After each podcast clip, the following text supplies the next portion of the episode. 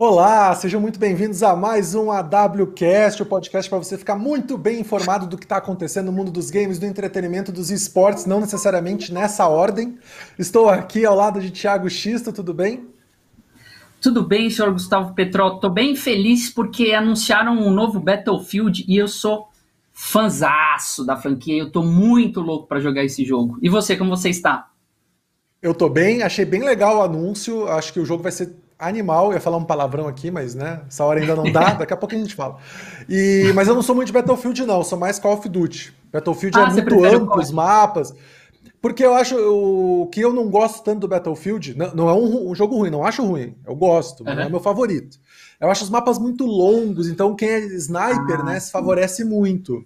E Call of Duty uhum. eu acho que a partida é um pouquinho mais, a ação muito mais compacta, então você tem mais, né, Sim. tiro, tiro, tiro. Enfim, mas são dois jogos incríveis. Battlefield 2042 vai ser animal. E ainda Pelo vão preço, né? Você viu o preço? Os... É, não lançaram. Tá caro, né? Eu vi que saiu. Caro, caro né? quase 600 reais. Para nova geração, quase 600 reais. Meu Deus, é. e ainda não lançaram, é. falaram tudo do jogo, tem um modo no, que vai não. ser só anunciado mais pra frente, né? Isso, no dia 22 de julho, é. E quero ver como é que vai ser os esportes. Royale, né? Parece que não vai ter Battle Royale, não sei. Mas aí tem que esperar, né? Vamos é. esperar. Mas acho que vai ser um jogo bem legal, competitivo. A parte de esportes aí deve, deve ser bem grande, porque tem um modo de jogo ali. Eu esqueci o nome agora, que parece que para os esportes vai ser bem legal. Para ter competição Bacana. mesmo tal, vai ser bem competitivo. Antes de apresentar o nosso convidado de hoje, Xisto, vou lembrar a galera que a gente está sempre ao vivo quartas, quintas e sextas, a partir do meio-dia. Você pode acompanhar a gente ao vivo, mandar perguntas, participar pelo nosso canal do YouTube e no nosso canal na Twitch. Depois do nosso canal no YouTube você tem o programa na íntegra e também os cortes com que os nossos convidados falaram de mais legal aqui na nossa conversa. É só seguir a gente no AWCast, arroba AWCast, AWCastBR. Estamos no Facebook, no Twitter, no TikTok e no Instagram. Segue a gente em todos os lugares para saber das novidades, também ficar por dentro do que a gente fala aqui. Certinho? Perfeito, vamos embora. Muito que bem. Vou até dar um pulinho para trás, que eu estava muito perto da câmera aqui. Vou apresentar o nosso convidado de hoje, então. Ele é o CEO, simplesmente o CEO de uma das organizações de esportes aqui do Brasil, que né, mais antigas, talvez, posso estar errado, que é a CNB. Apresento aqui para vocês Carlos Júnior, Carlos Fonseca Júnior. Tudo bem, cara? Tudo bem, e vocês? Como é que estão? Tudo bem, cara. Como é que estão as coisas aí? Como é que tá o trabalho nesses últimos tempos? Ah, pandemia diferente, né? Diferente um pouco, mas tudo caminhando bem. Acho que, graças a Deus, né? Pelo menos pensando assim, graças a Deus, no nosso setor não aflige tanto, né? Apesar de em outros tantos atingirem e não ser, não ser uma coisa boa. Mas o nosso setor, como é muito online, é, acaba, acaba sendo privilegiado, né? Privilegiado. Então, trabalhando muito, mais do que antes. Há quanto é tempo a CNB. Há quanto tempo a CNB já, já existe, né? Se a gente pode falar desse jeito. Tem 20 anos, Petró. 20 anos. É, começou como uma brincadeira, né? Como hobby, né? Então, eu tô contando desde, a, desde o hobby, né? É, como oficialmente, como uma empresa, já com, com CNPJ desde 2008, né? Então, mesmo assim já é bastante tempo. A gente tá ficando velho, viu? Essa, essa é a real. A gente tá ficando uns gamers velhos. Legal. E Carlos, pô, eu conheci você há vários, um, acho que acho uns cinco anos atrás. Eu trabalhava Sim. em agência, então ali eu estava numa conta que patrocinou a CNB por vários anos, né? Participou ali ativamente Sim. do clube. Mas, cara, conta. Vai, vamos fazer uma viagem no tempo. Conta aí do, da, da era dos canibais, explica o começo para a galera que, que, que, ainda não conhece, né? Como, como foi o começo dos canibais, a questão de você com seu irmão, que é, poxa, é uma história muito inspiradora de ouvir, eu conheço, mas acho que é bacana as pessoas é, também poderem conhecer como, como foi a questão também com seu irmão, do começo dos canibais até se transformar em CNB. Conta um pouquinho aí do, do começo da é. era aí do, da CNB. Legal. Ah, acho que para quem, quem é jovem talvez nem tenha passado, mas pra gente já a gente passou daquela fase das lan houses, né? Então tudo começou na real dentro da lan house, né? Era a fase que o Counter Strike tinha bombado aqui, né, lá pelos anos 99, 2000. E aí o meu irmão gostava de jogar pra caramba Counter-Strike, eu jogava também, mas eu sempre nunca fui muito bom, meu irmão sempre foi melhor que eu jogando. E aí ele começou a ir na Lan House com um grupo de amigos que se autodenominava os canibais. Então nessa época até é, até legal, porque daquele grupo, né, saiu muita gente que hoje tá, tá legal, mas o Dead, né, que é da SK, saiu daí, uma galera, o Kogu chegou a jogar pelo, pelo CNB, então tem, tem uma galera aí da antiga do CS que veio dessa, da, da, dessa tag, né, que veio do, do CNB, né, e foi assim. Então, meu irmão, ele queria ir na Lan House e a minha mãe não deixava ele ir na Lan House sozinho, porque tinha aquele mito de que na Lan House tinha um monte de problema, que ia sair tiroteio, que ia, sei lá, que ia acontecer um monte de coisa. Então, ele era novo, ele na época tinha 12, 13 anos de idade.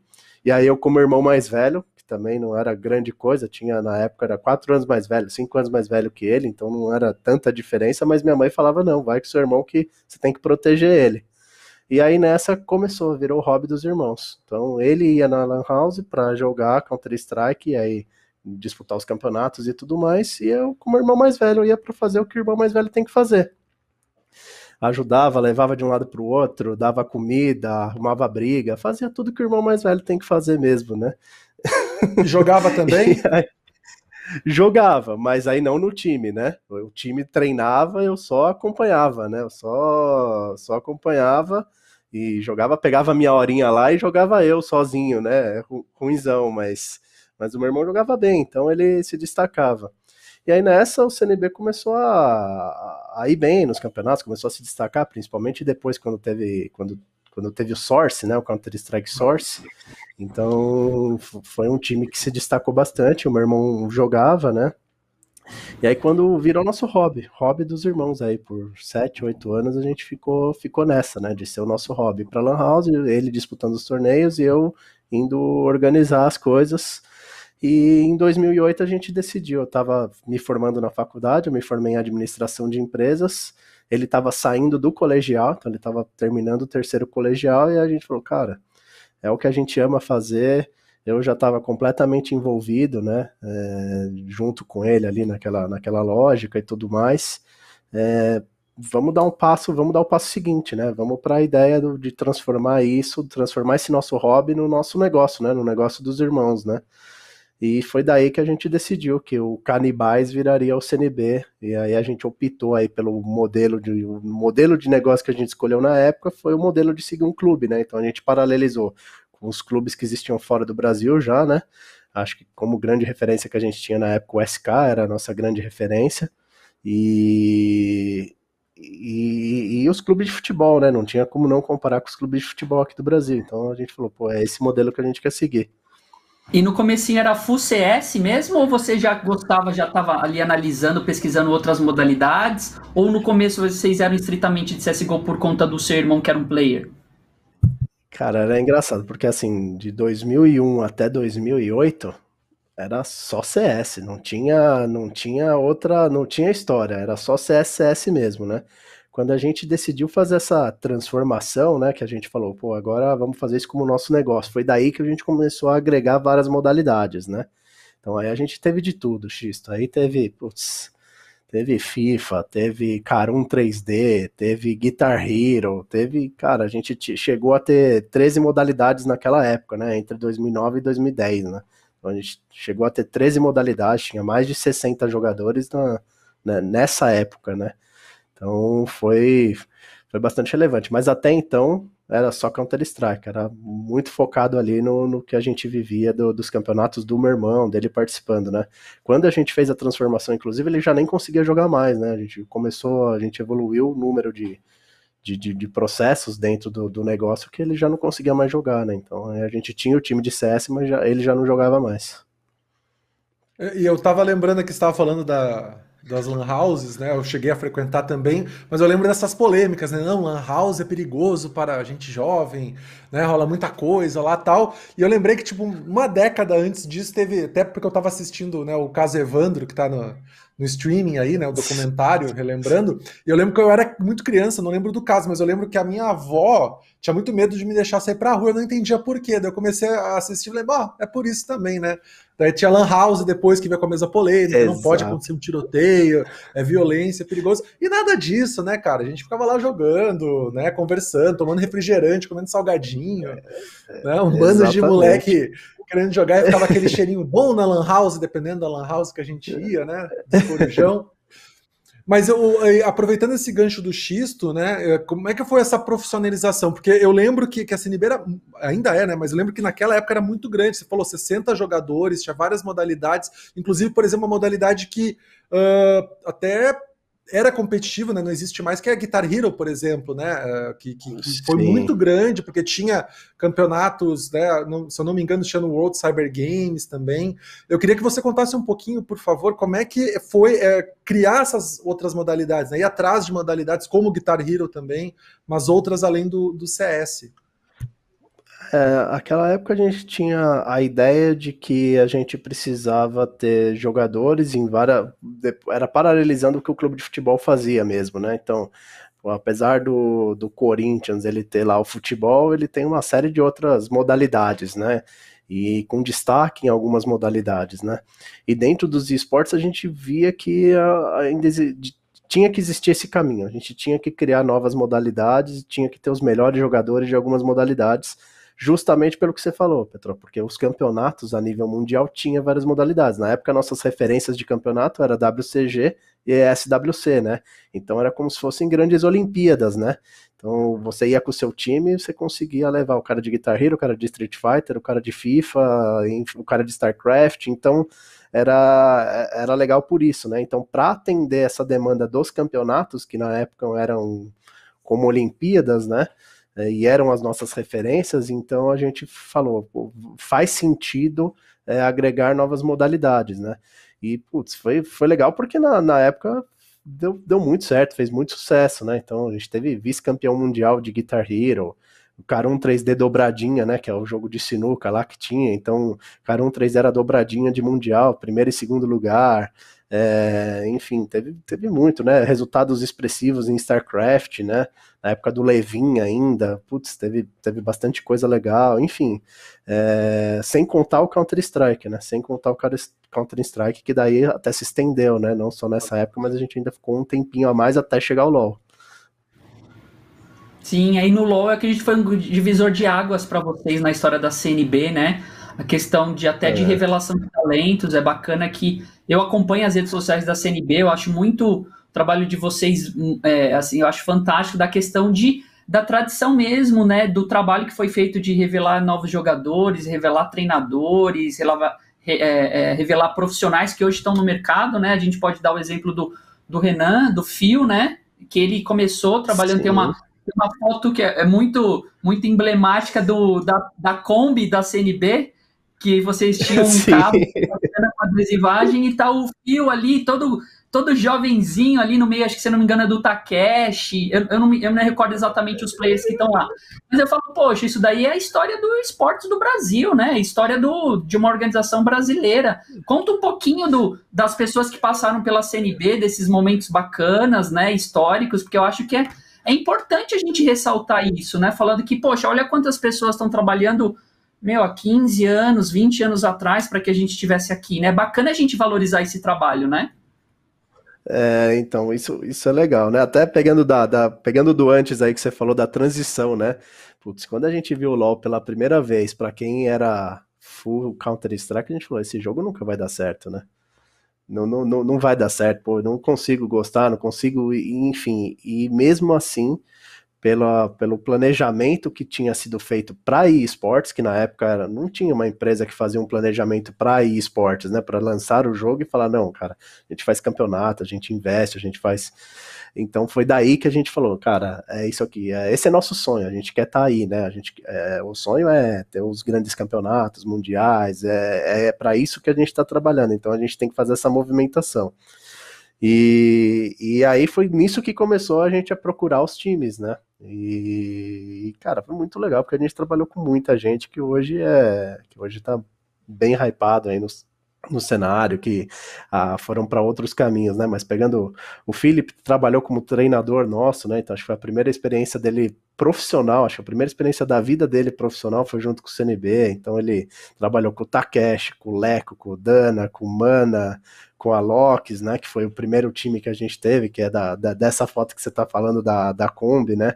É, depois disso a gente já depois dessa line a gente começou já com o nosso começou com o projeto de revelação de talentos, né? Então que do, do desse projeto saiu a Oshi, o Napon, a Oshi que hoje é treinador, o Napon que hoje está como comentarista, né, da, da Riot, o Takeshi também, né, que eu não, não tinha falado, mas enfim, é, o Oz, que ainda joga, PBO, que ainda joga, enfim, tem uma Baiano, série, a gente formou, né? grande na CNB também, né?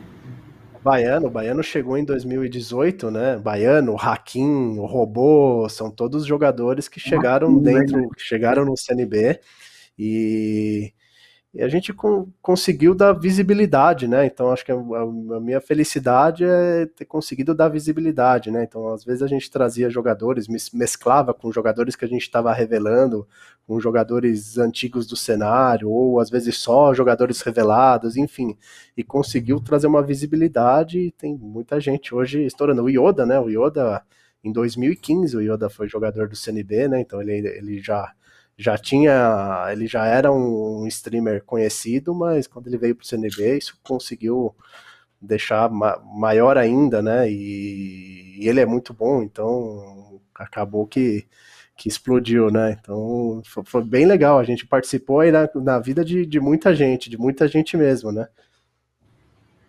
Ah, e acho demais. que essa é a minha grande felicidade.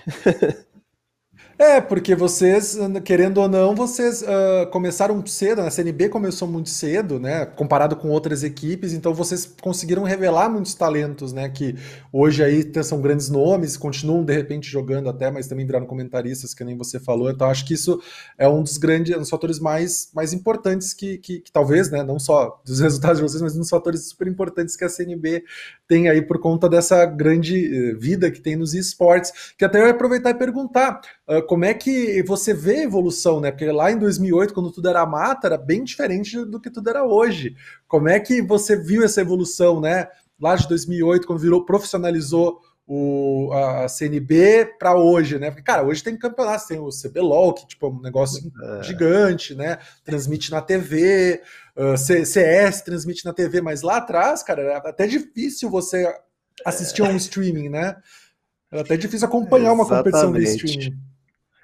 Petrus, você sabe que isso é uma das coisas que eu mais falo com meu irmão, sabe? Que é assim, quando a gente começou lá em 2001, pensa assim, se hoje já é difícil você convencer seu pai e sua mãe, né, para que você quer ser um jogador profissional, que você quer se envolver nos esportes, imagina em 99, 2000, 2001, né? É, e aí a gente falava sempre isso, a gente falava, mas mãe, isso aqui vai passar na TV, a gente tem certeza, isso vai chegar, vai ter estádios, vai ter campeonatos em estádios, vai passar na TV, enfim, é... a gente sonhava com tudo isso que está acontecendo hoje, né, que a gente viu acontecendo hoje, né, então essa evolução, né, é como se a gente tivesse premeditado isso, acreditado que isso ia acontecer e de fato aconteceu. Eu lembro que em 2013, né, em 2013 a gente chegou na final do CBLOL e foi no Maracanãzinho. Quando eu entrei no estádio junto com meu irmão, a gente começou a chorar. Porque era uma final que estava que tava sendo num estádio com mais de 10 mil pessoas e que a gente falou, cara, não é possível que isso está acontecendo, né? Não é possível que isso está acontecendo.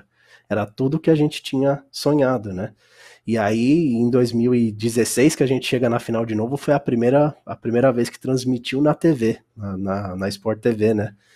Transmitiu uma final de campeonato na Sport TV. Então, cara, isso foi assim, de novo, né? Foi aquela emoção não só pelos resultados que o CNB estava trazendo, mas por ver essa evolução dos esportes, né? Então, para a gente aquilo era surreal, ter uma torcida que gritava CNB no, no, no estádio, com 10 mil pessoas lotado, aquele estádio a mega produção, enfim, era uma coisa que era tão emocionante que a gente começou, começava a chorar. Teve vários momentos desses, né, que a gente começa a chorar porque fala, não é possível que isso está acontecendo, isso é surreal. E não é nem é o resultado da equipe, né, cara?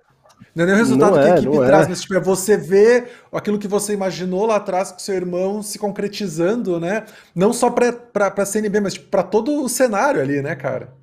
Exato, é, exato. Ah, e teve, teve muita coisa, né, que assim que a gente viu. Então, por exemplo, os nossos principais sonhos eram esses, né? Primeiro eram finais em estádios lotados, né? A gente falava isso, muita gente chamou a gente, ah, vocês são maluco, que alguém vai torcer para joguinho, isso antigamente, lá, lá no começo, né?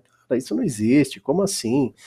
E aí a gente falava, não, vai ter muita gente, a gente sabe, e a, e, e a gente já, tem essa, já tinha essa experiência, né? Pelo, igual você está falando, no Counter-Strike, quando a gente foi a primeira vez em 2009, que a gente foi jogar, uma, levou o nosso time de Counter-Strike para Espanha para jogar, cara, teve 2 milhões de downloads o nosso jogo. Na época não tinha que baixar, né? Tinha que entrar lá no casar, no, no enfim, para você pegar o replay para assistir o jogo, não dava nem para assistir ao vivo. E, e, e, aí a gente sabia que tinha muita gente que gostava daquilo, né? Tinha 2 milhões de downloads o negócio. Então, cara, putz, não, não, a, gente, a, gente, sabia desse, desse crescimento, né? Então, essa era a primeira coisa, era ver o estádio lotado, né? A segunda coisa era transmissões na TV, né? A transmissão na TV é, a, a, internet é legal porque ela populariza e o nosso ramo está na internet, mas eu acho que a autoridade que a TV passa, né, aquela autoridade ela afirma, né, ela crava que, que aquilo está acontecendo, que aquilo é real, né? Então, quando também passou a primeira vez na TV, também foi uma coisa chocante pra gente, né? E aí acho que por último, e não, e talvez uma das mais importantes, foi quando a gente virou sócio do Ronaldo, né? Que daí também foi assim, Cara, era ter um, um grande ídolo nacional, talvez o nosso herói nacional da nossa época, né? Que, que aí estava virando nosso sócio dentro de um negócio que a gente acreditou lá atrás, né? Então, putz, quando isso aconteceu também era, era é, sabe, projeto de vida realizado, né? E, foi muito, e acho que esses são os três principais pontos aí que foram que foram incríveis, né? É, para quem não lembra, Ronaldo faz parte daquela seleção de quando a seleção dava medo, né, para os outros, quando a seleção ia jogar, ah. dava medo. Hoje, eu, pessoal, opinião Petro, pessoal. A tá, primeira tá, vez, a primeira vez que eu fui na, quando eu conheci o Ronaldo, né, que ele estava num apartamento aqui no, no Rio de Janeiro, né. E aí eu lembro que era o primeiro dia, eu e meu irmão indo lá conhecer. Eu lembro que quando eu fui cumprimentar ele, a primeira vez que eu estava vendo o Ronaldo na minha vida, eu só conseguia pensar nisso. Eu só conseguia pensar nos dois gols que ele tinha feito na Alemanha na final da Copa do Mundo. Sabe quando você se treme assim que você fala, cara, não é possível que eu tô aqui, sabe? É... não é possível. Então é, era esse impacto, né? E, e pô, a gente viveu muito, né? Eu gosto de futebol, acompanho a seleção brasileira, sou corintiano, então, cara, imagina o combo, né? Que bacana. E conta um pouquinho como, como foi, como ele é, como o Ronaldo empresário, digamos assim, ele é. Como, como foi a troca, como foi o poder trabalhar junto com ele. Conta um pouquinho dessa experiência, fala um pouquinho que, que esse lado do Ronaldo a gente não conhece, né? Assim, do, digamos, de bastidores de empresário, né? A gente tem a. Eu tenho a figura do Ronaldo como, claro, jogador, sei que ele tem vários negócios, várias empresas, mas eu tenho curiosidade de saber como é que é a personalidade dele empresarial, assim, no dia a dia, como foi poder absorver essa experiência trabalhando com ele. Ele tem, assim, eu acho que ele, ele, ele cativa os negócios e usa a imagem dele, mas ele tem uma equipe de apoio, né? Então acho que esse é, esse é o grande é o, é, é o grande lance, né? Ele tem uma equipe de apoio, né? Uma equipe que apoia ele, né? e que cuida dos negócios, né? Então ele se envolve mais na parte de, de imagem, de, de, de poder potencializar os negócios através do que da, da história dele, da imagem dele e tudo mais, né? Mas de fato, empresarialmente, ele tem uma equipe que cuida disso, né? Que cuida dessa, que cuida dessa fase, né? E na época foi, foi uma experiência ótima, né? Então eu tava com o Ronaldo, campeão mundial de futebol, o Akari, que também é incrível, né? Campeão mundial de poker, um cara mega inteligente, enfim, que agregou muito, que passou muito conhecimento aí pra, pra gente, né? E foi, foi. A gente ficou três anos, né? Sócios deles, né? Então, tanto do Ronaldo quanto do Akari, né? Até que depois a gente é, separou as coisas, né? Então o Akari estava bem focado lá na Fúria, o Ronaldo estava, ele comprou o Vado ali, o time de futebol, então todo o tempo dele era consumido lá no time de futebol, né? E a gente queria tinha essa pegada de querer mudar um pouco da, daquele lance só do competitivo, que a gente viveu tantos anos, mas também focar muito mais na revelação de talentos, né? Que é um pouco desse nosso projeto atual, né? Que é o projeto da peneira. Então a gente queria focar mais nisso do que no competitivo, né? Então acabou que isso foi distanciando, né? Foi, foi naturalmente cada um seguindo o seu caminho. Mas foi incrível, uma experiência incrível. Aprendi demais, demais, demais, demais, demais. Uh, os dois são incríveis, foram, foram agregadores oh. na, na nossa vida. Eu não, eu conheço, já tive, assim, não conheço o Ronaldo né, de contato, assim, mas já tive em eventos com ele, já, já entrevistei. O Akari também, já fiz reportagens com ele no passado, é um cara sensacional também, inteligentíssimo, que nem você falou. E, mas uma coisa que é até curioso perguntar é esse lance de, de da peneira, né, cara, que a CNB sempre uh, focou em, em revelar novos talentos. Uh, no esporte, a gente vê, por exemplo, futebol. Por que, que, o Brasil né, tem. Se diz isso, né? Posso estar completamente errado. O Brasil tem muitos talentos no futebol porque tem muita gente jogando futebol. Então, quanto mais gente jogando, a tendência de você conseguir pegar um talento ali é muito maior. Uh, como é que funciona isso nos esportes? Porque a gente vê que, não, obviamente, né, na questão de Brasil, o acesso à tecnologia para você jogar uh, não é igual, obviamente, a você ter uma bola e um espaço para jogar, né?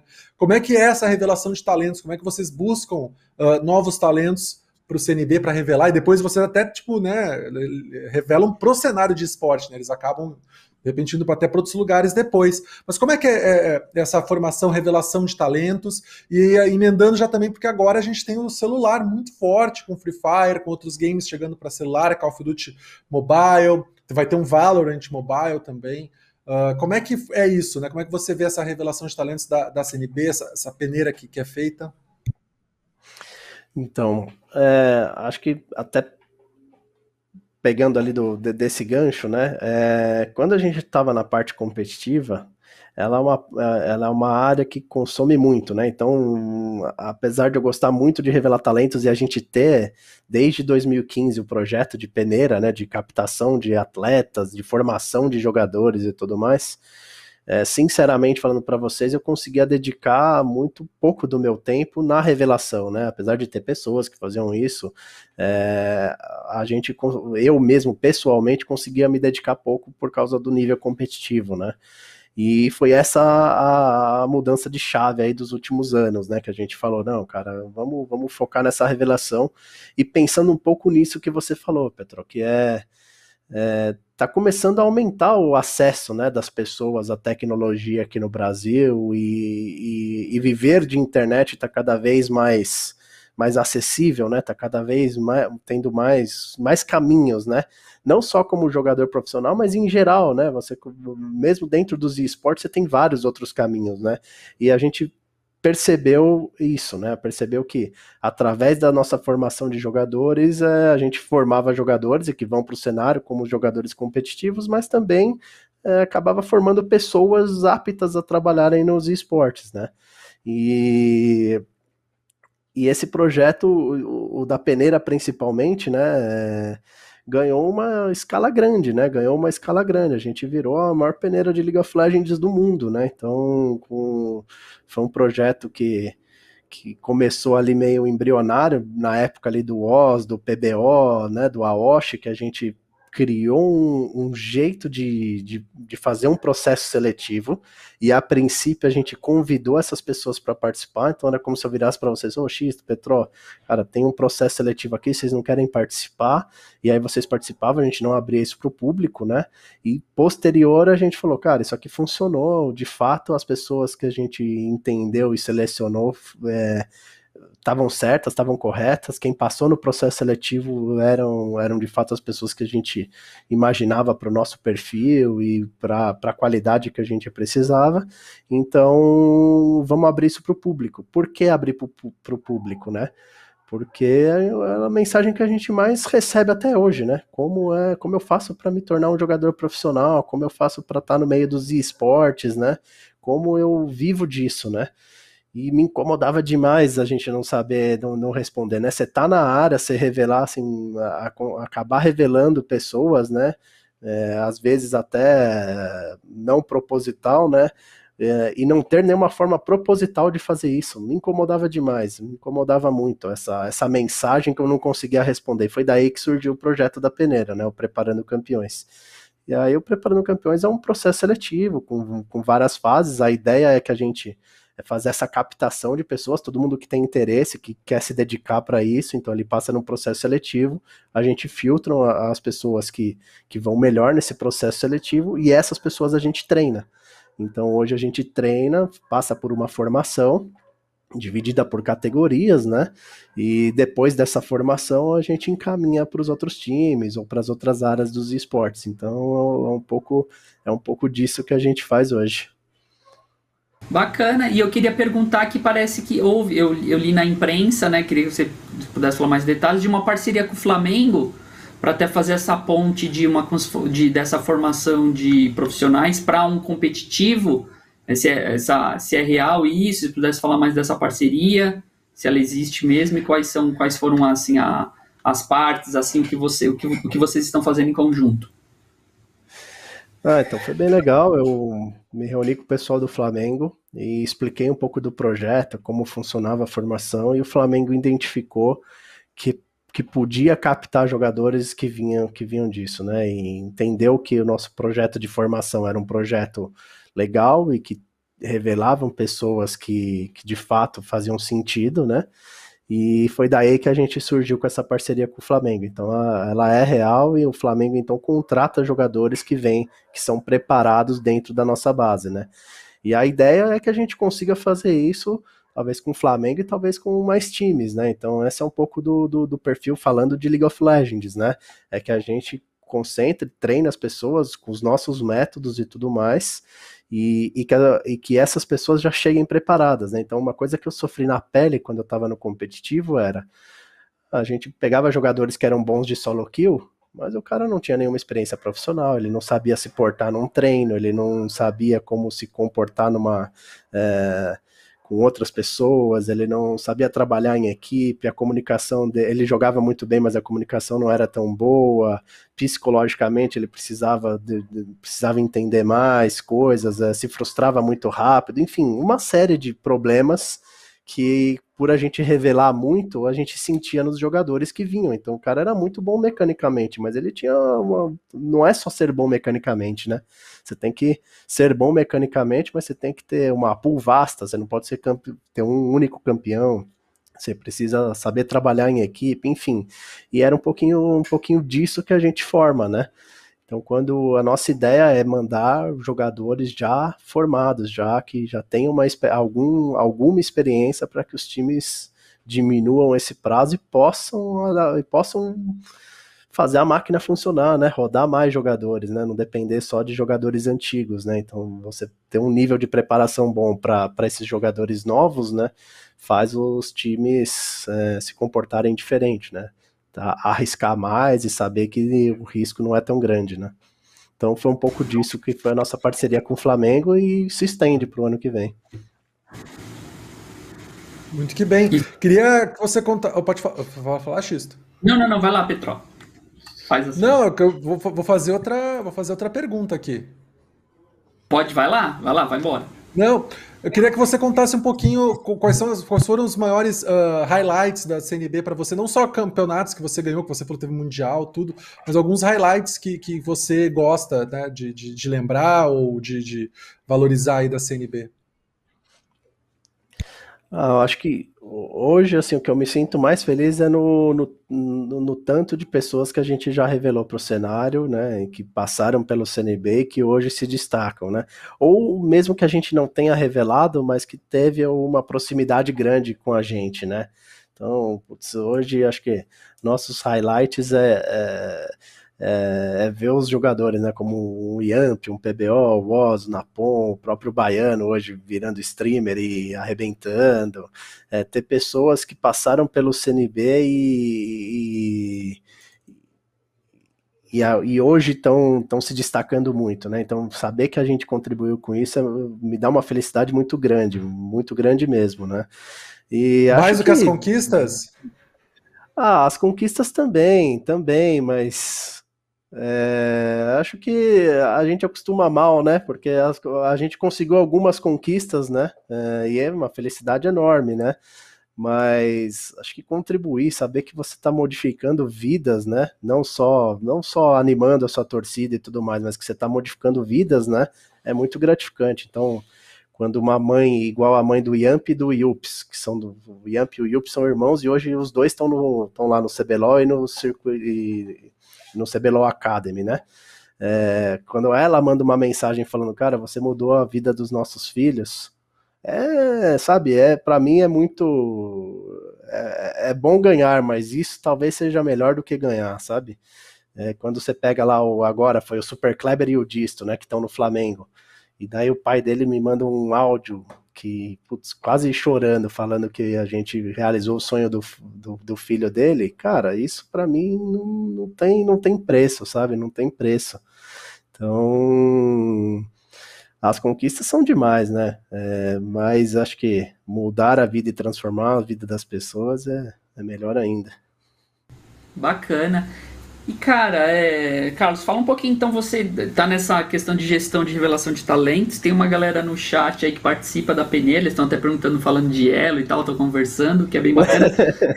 o que, que você identifica como qualidades, assim, como coisas primordiais, assim, que um aspirante a pro player, que alguém que quer realmente entrar no cenário, precisa é, focar? Você falou questão da comunicação, o cara não pode ser só bom mecanicamente, tem vários elementos além da parte psicológica, mas pela sua experiência, você tem mais de 20 anos ali diretamente com jogadores, com pro players, é, o que, que você identifica assim como fatores importantes para ele se desenvolver, para ter uma boa uma boa carreira nos esportes? Porque isso é um tema bem bacana, né? Um tema, a questão da vitória, né? Da superação e você tem uma experiência muito grande, muitos anos trabalhando diretamente com o jogador. O que, que você via no cara que você falou, opa, isso daqui, esse cara é diferente, esse cara vai se despontar? Nessa sua experiência, o que você identifica como pontos importantes? É, acho que o, o, primeiro de todos é o amor, o amor pelo jogo. Você tem que. Uh, muitas vezes, quando você chega ali, que você vai treinar oito horas por dia e, enfim, que você vai ter uma, uma rotina de treino em cima de um jogo é muito diferente de você jogar por diversão, né? Você jogar brincando e tudo mais, né? Então você tem que ter o amor, você tem que estar sempre se divertindo com aquele jogo, né? Apesar dos treinos, apesar do campeonato, apesar da pressão, apesar da torcida, enfim, apesar de tudo, você tem que amar muito, né? E aí acho que dedicação é um fator primordial. Então, você vê aquele cara que na semana a gente fala assim, cara, perdemos o jogo e agora a gente precisa que você se dedique a, a treinar um campeão novo. E você vê o cara jogando, sei lá, 13, 14, 15 solo kills no dia com, só com o único campeão, porque você sabe que ele sabe que aquilo vai ajudar, ele se dedica naquilo porque ele vai ajudar o time. Então, isso é um, um, dos fatores primordiais. A boa comunicação, né? Então, acho que isso é uma coisa que, que também, né? Quando você pega um jogador que vem muito tímido, que não consegue falar e tudo mais, então ele, ele tem que desenvolver essa boa comunicação para conseguir se destacar, para conseguir é, passar os entendimentos dele sobre aquilo, né?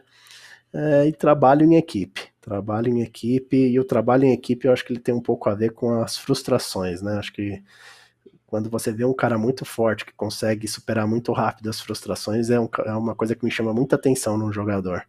Então, aquele cara que não, não se deixa, não deixa dar aquele down, sabe? Quando tem alguma dificuldade, ele sempre tenta arranjar uma solução em vez de arranjar um problema, né? Então, acho que isso é muito comum, até. Não sei como você acompanha lá a operação, Xisto, mas é, tem, tem, esses problemas que os jogadores vão falando, assim, que eles vão, eles vão gerando muito mais problemas do que soluções, né? Então, quando você tem um cara que sabe superar essas frustrações e que consegue gerar soluções em vez de problemas, esse cara é diferenciado.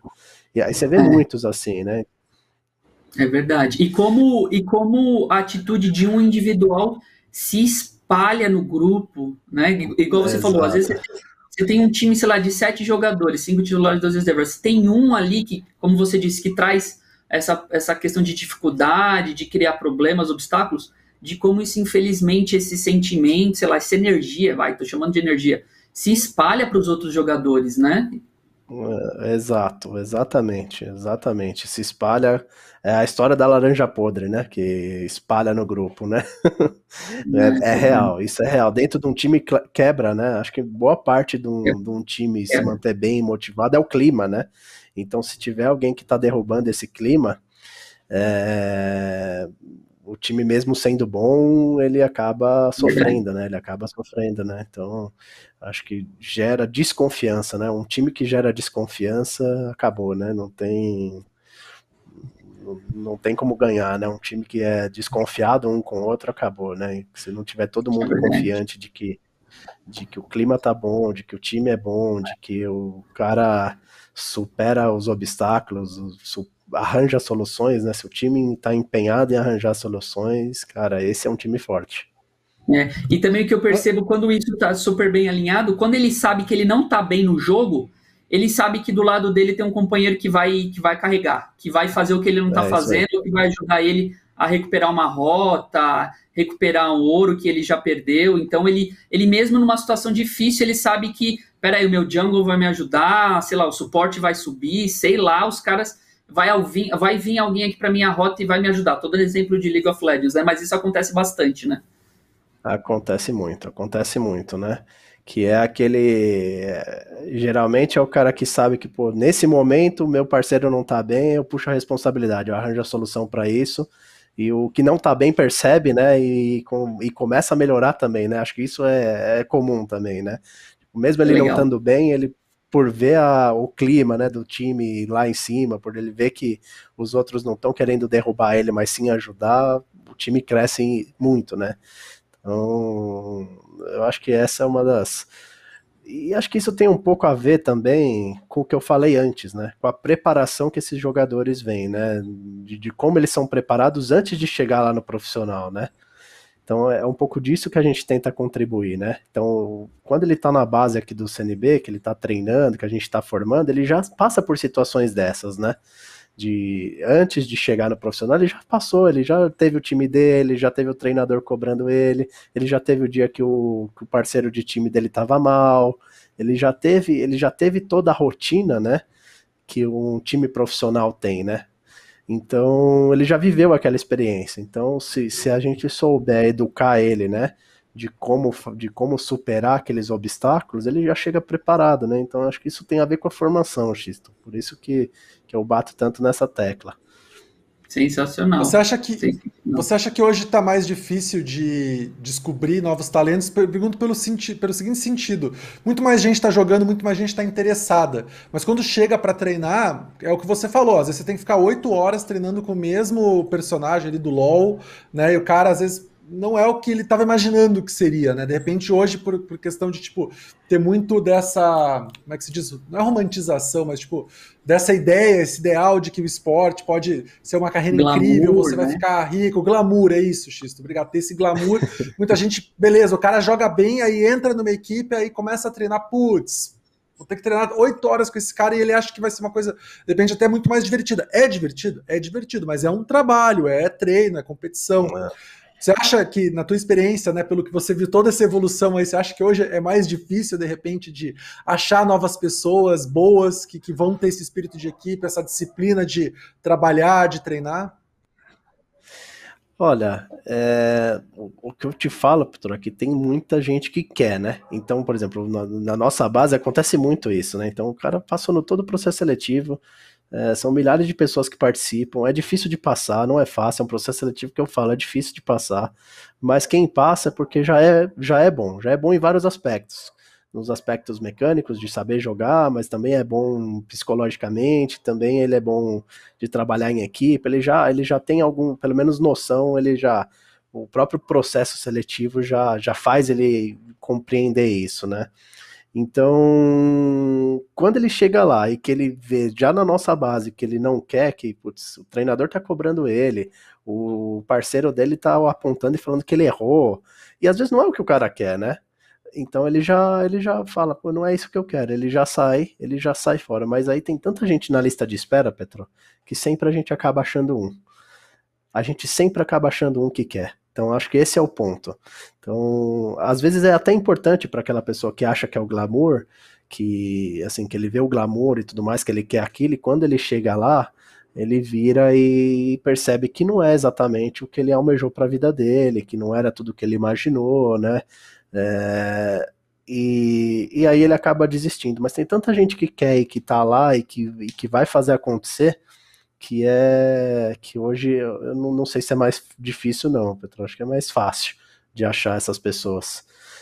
Ah, que bom, né? Porque imagina. Né, é. Eu, fiquei, eu fiquei pensando isso, porque eu vejo muita gente que, que, que vê os esportes hoje como um, um, uma futura profissão, ou um futuro né, meio de, de chegar onde gostaria, que às vezes não, não, imagina que tem toda essa parte de treino, né? E eu vi muito isso, na minha vida de atleta, eu vi muito isso, né? Tinha, tinha colegas meus que eles não estavam querendo. Eu era atleta da natação, eles não estavam querendo uh, só uh, competir, né? O objetivo deles não era competir, na verdade, era tipo ficar com um corpo saudável, ficar com um corpo bonito. Então chegava, o cara treinava ali, mas achava não levava muito a sério, chegava na competição, levava muito a sério tal, e acabava desistindo depois que via que o negócio ali de treino é tenso, é pesado, é puxado, disciplina, né? Então, eu imagino, né? Levo sempre essa parte, porque o esporte e o esporte tradicional eles têm muita coisa em comum, né? Querendo ou não, tem que tem, né? Então eu vejo muito isso, de repente a pessoa tem esse glamour de, não, porque tá vendo lá o pessoal do Free Fire comprando carro importado com menos de 20 anos e quer essa vida para ele. Aí chega no, no pega para capar ali e vê que não é bem isso, né? Total, total. É. Não, isso é. acontece muito. Eu vejo isso é, em loco, acho que o Carlos também dessa questão mesmo de, de, poxa, meu, você vai ter que trabalhar, acordar cedo, vai ter que comer bem, não vai poder ir pra balada, aquela fotinho no Instagram ali é 30 segundos da vida de um cara, né? É ele bater a foto ali do lado do carrão, mas nas outras 23 horas ali o cara tá, ó, e tem que dar rendimento. Acho que o Carlos deve ter, deve ter essa visão também. É. É, eu vejo muito que, assim, eu, eu costumo falar que hoje é uma, é uma geração do hype, né? Então, isso, isso é difícil, né? É difícil para as empresas, é difícil para a própria pessoa, né? porque ela acha que todo dia tem que ter um hype. E a gente sabe que não é assim, né? Quem tá no dia a dia não tem, não tem hype todo dia, não tem coisa nova todo dia, né? E, e acho que um pouco por causa da internet, por causa da, das redes sociais, de como, de como os influenciadores se comportam, né? Essa cultura hype, né? Essa cultura de, cara, todo dia tem que ter um hype diferente, isso acaba, acaba enganando, né? Vamos dizer assim, enganando entre aspas, este, as pessoas que querem esse glamour, entendeu? E quando chegam lá de fato, eles veem que não é não é hype todo dia, né? Você tem que arregaçar as mangas e trabalhar muito, né? E que para ter para ter hype é o que o Xisto falou, é 30 segundos de hype e 40, 40 dias trabalhando direto, né? Para você fazer aqueles 30 segundos de hype. Num bom cenário, né? Num bom cenário, 40 dias, né?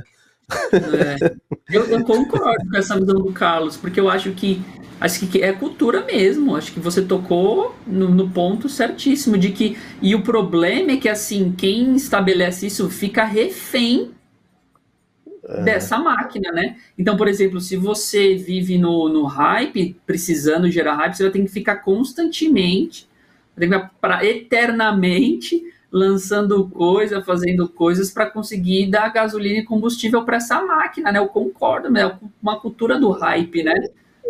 É uma cultura do hype. A rede social engana. É. A rede social é, engana, é né? Porque a gente acha que é só a parte boa e não sabe que o cara tá ali passando por várias coisas, muito trabalho, muita coisa chata, muita coisa difícil, até chegar naquele momento que ele tirou a, a fotinho ali, ou fez um, um stories, né? exatamente, exatamente. E acho que isso é uma frustração também, né, Petro? Porque daí quando você olha aquela cultura do hype, né, e você vê a sua vida, né, gera muita gente infeliz, né? Acho que daí vem também a, a muita, muitos casos de depressão, né? E, cara, pegando agora, por exemplo, do Free Fire, né? Pô, o menino que tá lá vivendo na comunidade, vê que o outro acabou de sair da comunidade, tirou foto com o carro importado, numa mansão e não sei o que, ele acha que a vida dele é, é, é ruim, que ele tinha que ser jogador profissional para ele conseguir, daí ele vai lá e às vezes não é daquele jeito que ele tá imaginando, né? Então, cara, isso gera uma depressão forte também na sociedade, né? Frustração, sentimento de frustração, né? É, Total. exato. Não, eu queria aproveitar que a gente falou de, de, Free Fire, queria que você desse uma opinião sobre a parte mobile dos esportes, que hoje está muito forte, né?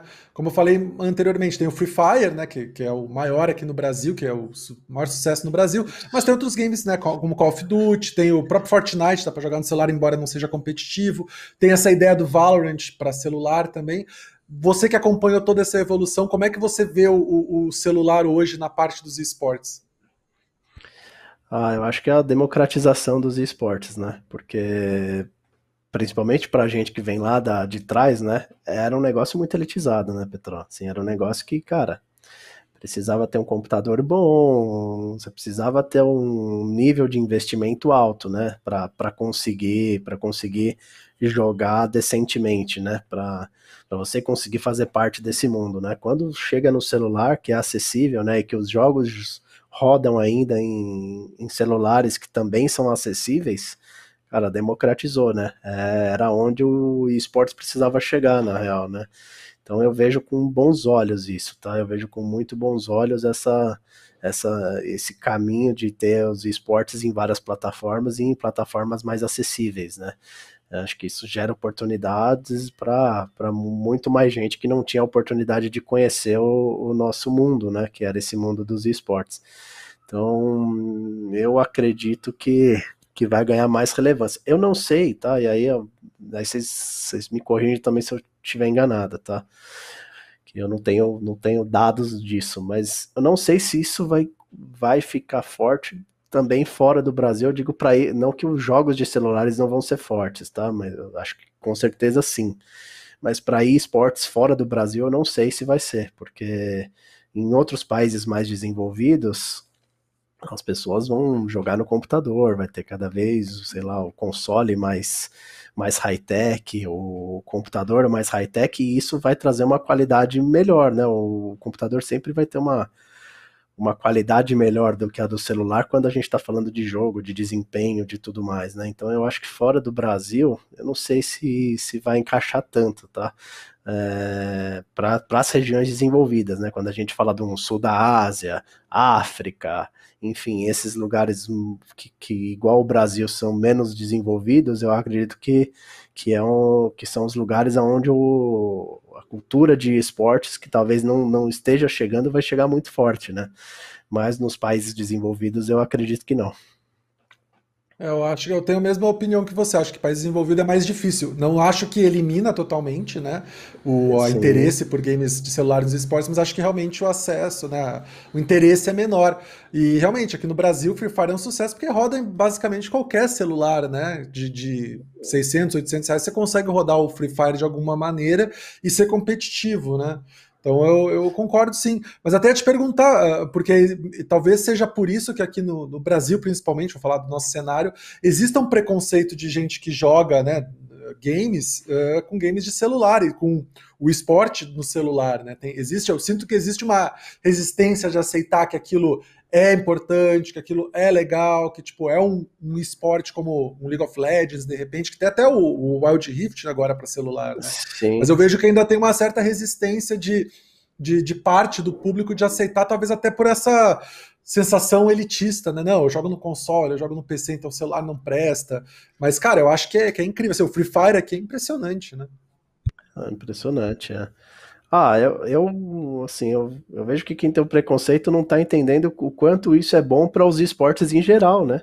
Isso só potencializa, é, porque o, o menino lá que joga Free Fire, que está jogando e que está com acesso no Free Fire, ele começa, ele pode até não consumir por não ter a capacidade de ter um computador legal, de não ter os equipamentos, mas ele começa a consumir o conteúdo, né? Ele começa a almejar aquilo também, né? Então é incrível, né? O, o, cenário cresce como um todo, né? Cresce como um todo. Então o preconceito de quem, putz, isso não é esportes porque tá no celular, cara, não viaja, não viaja. Não viaja. Vai ser cada vez mais, vai ser cada vez mais esportes e aquele, mais, né? e aquele cara que tá no celular, é, ele vai consumir o conteúdo de quem tá jogando no computador, você pode ter certeza por exemplo, eu, vocês devem ser assim também, mas eu, né? Cara, eu acompanho tudo que é campeonato de esportes. Apesar de a gente estar tá hoje mais focado no LoL, na revelação de talentos do LoL, né? cara, Valorant a gente tem que acompanhar, aí a gente vai, o Free Fire acompanha os campeonatos, apesar de eu nunca ter jogado Free Fire. Então é uma coisa que, que, que a gente acompanha. Eu gosto de assistir, eu gosto de ver o campeonato. Quando tinha mais coisas de Clash Royale, eu assistia também. Wild Rift é um negócio que eu tenho jogado muito. Então hoje provavelmente eu jogo mais Wild Rift do que LoL mesmo no, no, no, computador, que é mais rápido, é mais prático, né? Então, para quem tem a rotina acelerada também é, é importante. Então, cara, é não tem jeito. É Democratização mundo, né? dos esportes é bom é. para todo mundo. Legal. E Carlos, fala um pouquinho do, do futuro, assim, a sua visão hoje para a CNB. Então, vocês têm esse projeto aí de revelação dos talentos, mas também se você quiser falar também de novos projetos, o que você está mirando também. Se Deus quiser, esse segundo semestre em questão de pandemia, a gente vai ter um bom, uma boa recuperação, né? Principalmente aqui Sim. no estado de São Paulo, até dezembro. Então, segundo semestre, está todo mundo com bastante expectativa, otimismo. E fala um pouquinho da sua visão da CNB para o futuro, hoje, o que, o, que você está mirando. É bacana que você também pudesse falar também que eu sei que você é, é, também uma figura pública que você leciona, né? Que você participa de alguns cursos também sobre esportes, de parte de profissional, de capacitar também profissionais para trabalhar na, nessa parte mais de gestão de esportes. Olha, o que eu. O CNB a gente quer deixar ele 100% focado nessa parte de, de revelação, de formação de, de talentos, né? E aí acho que os nossos próximos passos inevitáveis são aumentar modalidades, né? Então, aumentar o número de jogos em que a gente consegue fazer projetos igual a gente faz o, o a peneira, né? É, então, talvez ir para Free Fire, Valorant, enfim, para várias outras modalidades. Continuar numa linha de ter cursos de formação de pessoas, e aí tanto cursos para jogos mesmo, para aprender a jogar League of Legends, para aprender a jogar outros jogos, mas cursos mesmo de, de, de áreas ligadas a esportes, que acho que entra um pouco do que X está falando, né? Então, a minha parte de administração, de gestão de clubes, de gestão de empresas é uma coisa que eu consigo passar, mas é trazer profissionais para passar outras frentes, né? Psicologia, fisioterapia, é, como ser um streamer, enfim, uma série de, de coisas aí que a gente imagina que, que vai ser importante nessa formação de, de pessoas. E aí acho que por último ali, né, depois que, que a gente tiver estruturado, o que a gente tem imaginado é começar de fato a, a, fazer mentorias ou agenciamento de pessoas, né? Então, esse é o cronograma aí do que, do, do, do que a gente imagina para o CNB. Por hora, por hora pelo menos, a ideia de competição é mais fazer a parceria com os times, né? Então a gente revelar as pessoas e fazer a parceria com os times para mandar os jogadores que a gente está revelando, que a gente está formando para os times que estão desempenhando nos campeonatos. Não tenho ideia de, de voltar às competições, pelo menos por hora. Muito que bem, é super importante essa formação de base, né? Porque ali é o alicerce do, do, do atleta, né? Então, o trabalho que, que vocês fazem, que tem que ser feito, é extremamente importante para ele chegar numa outra equipe super preparado, profissional ali, e atender a demanda que, que vai ser, que vai chegar e vai cobrar ele, né? Exatamente, exatamente. É... é cada vez mais importante, né? Acho que um paralelo lá, de novo, voltando no passado, né? o que acontecia com os jogadores é que eles estavam na hora certa no lugar certo, né? Não existia nenhum tipo de preparo, né? Então, cara, ele tava lá, ele tava entre os 100 melhores da ranqueada lá do LoL, e daqui a pouco veio um campeonato com um mega investimento e que o cara nem imaginou que ele ia virar pro player daquilo, né? Ele tava jogando para se divertir e só virou e, tipo assim, aconteceu, eu tava aqui no lugar certo na hora certa, né? Verdade. É, hoje em dia é diferente, hoje em dia não, hoje em dia, putz, tem cara que faz quatro vezes a peneira, que se para conseguir passar, e daí ele se transforma, então o cara quer muito aquilo, sabe? Ele quer muito. Ele, ele tá se preparando a vida inteira para essa oportunidade de ser um, um, um, jogador profissional, né? Então acho que essa é um pouco da diferença do, do hoje em dia. Hoje em dia é, é bem diferente aí do que veio lá de trás. Perfeito, perfeito. Cara, queria te agradecer muito. É, que papo, não, histórico, é uma equipe né, que acompanhou o nascimento dos esportes no Brasil, está até hoje aí, uh, muito forte. Queria te agradecer muito o papo, parabenizar pelo trabalho de vocês e pedir até, se você tiver novidades aí mais para frente, voltar aqui conversar com a gente, contar mais histórias, né, que história não deve faltar aí para contar. tem muito, tem muito. Costumo brincar com o Sete, que trabalha comigo, que ele é jornalista, né? Eu falo, um dia a gente vai escrever um livro, viu, com as histórias, porque tem muita, viu? Tem muita história.